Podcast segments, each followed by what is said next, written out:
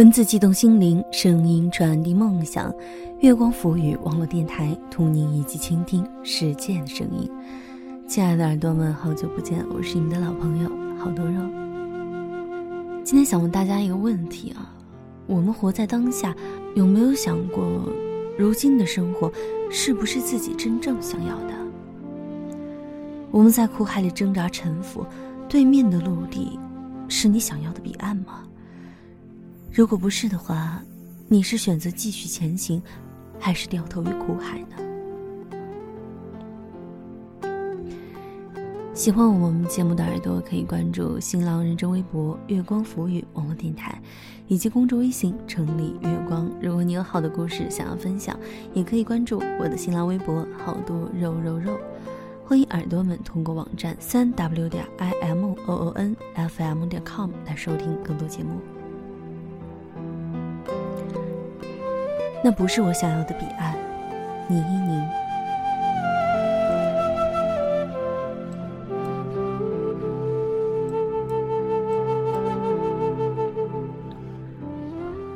我妈说，住我们前楼的老太太离婚了，她少说也七十了，精瘦苍白，夏天常穿一身水蓝色，像一团被晕开的蓝墨水；冬天罩着沉重的羽绒衣，每走一步都是种较量。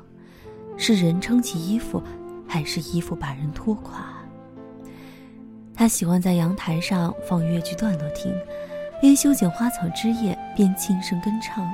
他养一种不知名的粉色小花，转在盛夏里开，开起来满树披挂，花有五瓣，小而羞怯，花梗细长如美人垂头。最特别的是，同一枝上开出的花有红有白。异常芬芳，是那种把夏日夜晚浓缩其中的甜香。很多老太太喜欢逮住邻居打招呼，问晚饭吃了吗？哎，前段时间去哪了？问，哎，怎么好久不见你太太？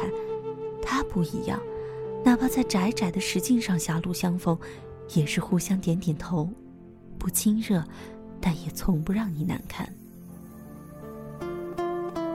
她的丈夫是个退役军人。虽然这么个称呼放在老人身上有些滑稽，可他真是个典型的直男啊！善喝酒、喜吆喝，时常呼朋唤友，在阳台上放声朗诵毛主席诗词。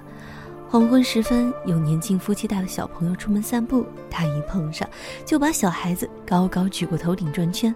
父母紧盯着那软软的一团，生怕稍有闪失，又抹不开面子，还要一叠声催促小朋友叫爷爷。这种其乐融融的困境里，常是由他来点破的。他用手拍一下老头子的背，好啦，往前走。然后在他恼怒的眼神里，朝邻居点点头。这小幅度的举动像一串密码，暗示了他早年的性情和教养。等到下一次碰见熟人，老头子像领导视察一样大声问好时，他不作声，像少女一样默默盯着自己脚尖。这可能是周围居民都喜欢他的原因。老是一个万能的托词，当肉身拽着你飞快下沉时，人都能清醒感知到在时光面前的衰朽和不堪一击。这种无力感固然会引发一尊还酹江月的磊落感慨，但更多人选择了跟岁月撒泼，一屁股坐在地上，拒绝用不再硬朗的腿脚跋涉到下一个目的地。但凡有人稍稍抗议这行为不雅，他就拉扯着你的衣袖，历数少年时的桩桩委屈，盛年时的种种不易，把往事渲染成爬雪山过草地，天若有情天亦老的澎湃画卷，逼得你承认，到了一个岁数，人就可以把规矩踏平成门槛。就这样吧，还能怎么样呢？我们都隐约感觉，他们和那些泼着嗓门闲聊的老来伴夫妻不一样。但究竟哪里不同，也没人认真追究。儿女也算出息，一家人都体面，接下来就等着八十岁摆寿宴、切蛋糕，为一生盖棺定论了。还能有什么变数呢？年纪一到，再多不甘也该伴着软糯食物咽下了。我见过很多老年人，明明年轻是男耕女织，男的在外耕人家的责任田，女的在家织自己的遮羞布，仍然把不堪过往美化成了激情燃烧的岁月。明明只是搭伴过日子，连睡洗碗都要争执，仍然在金婚时哽咽不已，说：“下辈子，如果我还记得你。”这并非虚伪，沉默成本太高了，一辈子苦也苦过来了，忍也忍下来了，就索性骗自己说：“我完成了自己满意的一生吧，都看得到终点线了，何必再质疑？最初是想游泳，而不是赛田径呢？”可是，老太太离婚了，净身出户，和子女断绝了关系，独自去租了一个小户型，过的日子和从前别无二致，就少了一个，就少了一个动辄摔杯子的老头子。那他们小孩子怎么讲？我起身剥了个橘子，没挑好，酸涩的味道在口腔里弥漫开来。我皱着鼻子闭了闭眼，哎，还能怎么讲了？丢死人了！都在那边劝，要是实在吵不过，就跟着小孩子去住，大家避避开就好嘛。拗不过老太太硬要离婚，哎，他儿子气死了，跟我们抱怨说，不知怎么就非要离，哎，难道是有老相好等着？我把咬了一口的橘子全数吐掉，冲进卫生间去漱口。我妈在那端绘声绘色的给我讲后续，她说：“哎，你爸爸听了害死了。”我就吓他。他要再那么忙，再过二十年我也闹离婚。我捧场的大笑，假装没有听出他花团锦簇的语气里渗出来的幽微却真实的失落。我离家已经两个月，爸爸辗转于各城市，他的闲暇时间是怎么打发的？我没有问，也不敢问。他一贯的刚强，连生病做手术都能自己签名找护士，过后轻描淡写。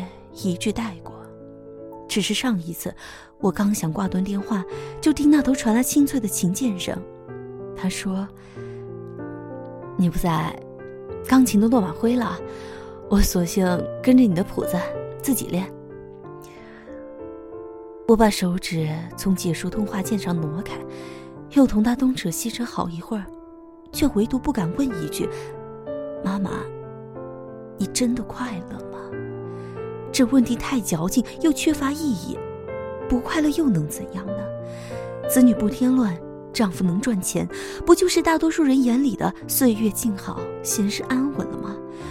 那些收拾碗筷时没由来的怅惘，独自逛街时袭上来的寒意，甚至失眠到凌晨三点的懊丧，都是人生毫无意义的副产品。他们只该成群结队地侵袭诗人的笔尖。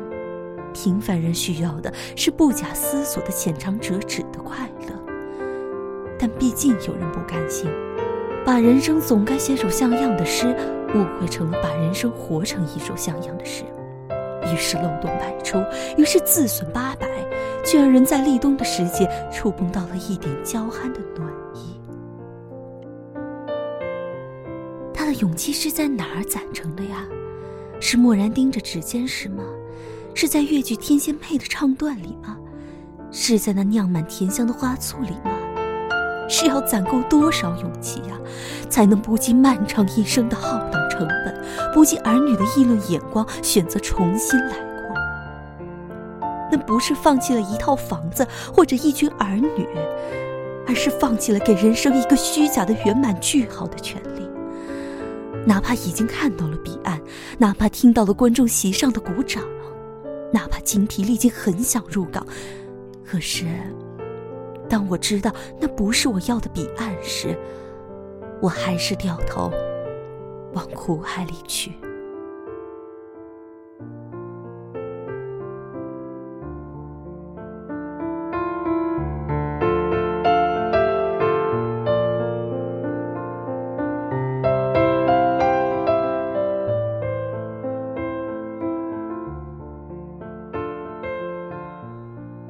今天的节目就到这里，感谢各位耳朵们的收听。喜欢我们节目的耳朵呢，可以关注新浪认证微博“月光浮语”网络电台，以及公众微信“城里月光”。如果你有好的故事想要分享给我的话，也可以关注我的新浪微博“好多肉肉肉”。欢迎耳朵们通过网站三 w 点 i m o n f m 点 com 来收听更多节目。月光浮语，我是好多肉，我们下期再见。